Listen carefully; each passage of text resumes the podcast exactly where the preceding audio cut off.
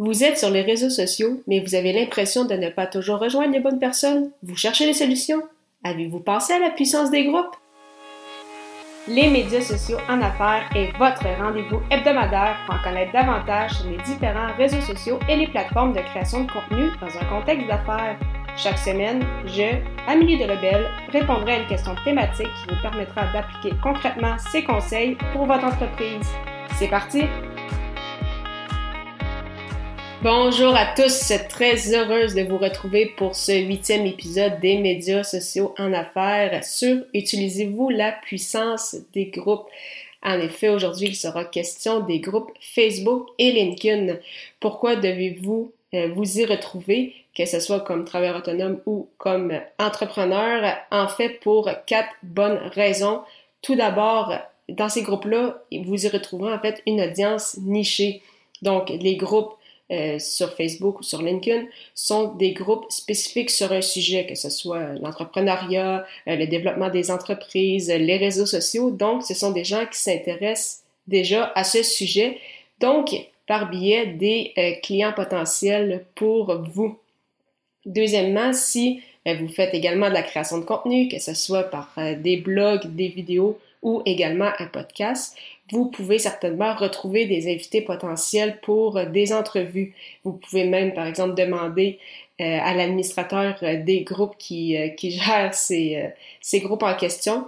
Donc, vraiment une, une, belle ressource, une belle façon non seulement d'avoir des clients potentiels, mais également des invités intéressants pour votre, votre podcast ou autre. Troisièmement, si jamais vous ne trouvez pas de groupe sur euh, votre sujet en francophonie, c'est le meilleur moment d'en créer un.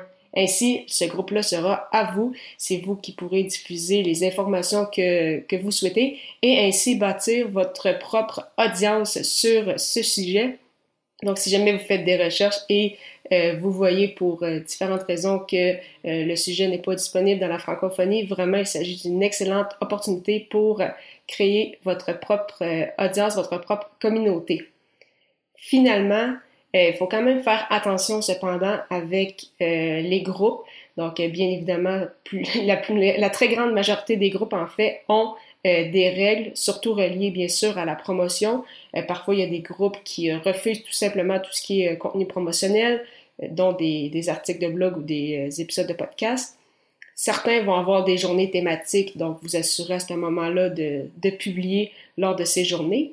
Mais euh, ce qui peut être très intéressant pour vous, même si euh, les groupes en question euh, n'acceptent pas le, contenu promotionnel, c'est que vous pouvez interagir, répondre aux questions des membres et ainsi les gens du groupe vont voir vos connaissances, vous allez démontrer votre expertise et donc par biais, vous allez vous faire connaître et ainsi avoir une autre, une autre façon d'obtenir des clients potentiels. Donc, vraiment, la puissance des groupes sur Facebook et LinkedIn à ne pas négliger pour votre contenu et votre entreprise.